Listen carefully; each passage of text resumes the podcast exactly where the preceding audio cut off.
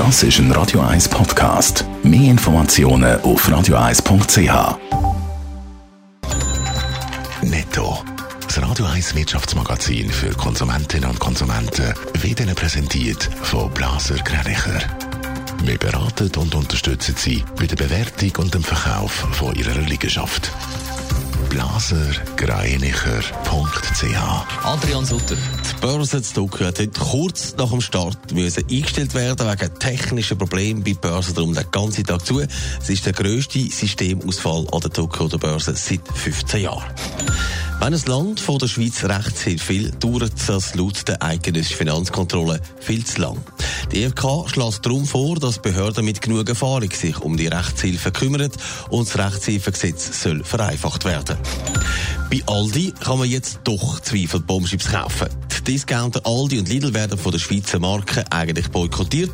Laut dem Blick hat Aldi aber einen Schweizer Partner gefunden, der ihnen eine Lösung anbietet, zumindest in der Ostschweiz die Chips können zu verkaufen. Die Verhandlungen würden aber weiterlaufen.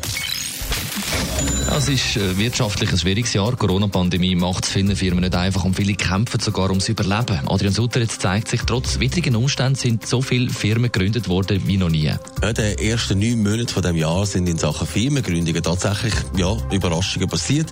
Wie das Institut für Jungunternehmen mitteilt, sind über 33.000 Firmen gegründet worden. Das sind zwei Prozent mehr als im letzten Jahr. vor allem, das sind so viel wie noch gar nie vorher. Der eine oder andere hat offensichtlich im Lockdown eine Geschäftsidee gehabt. Aber was sind denn das für Firmen?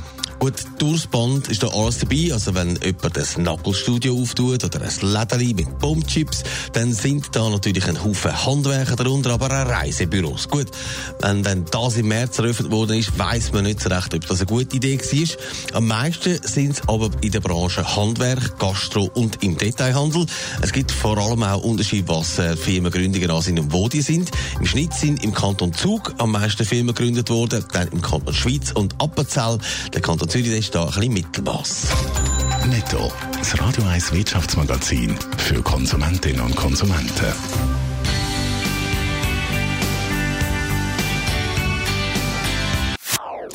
Das ist ein Radio 1 Podcast. Mehr Informationen auf radio1.ch.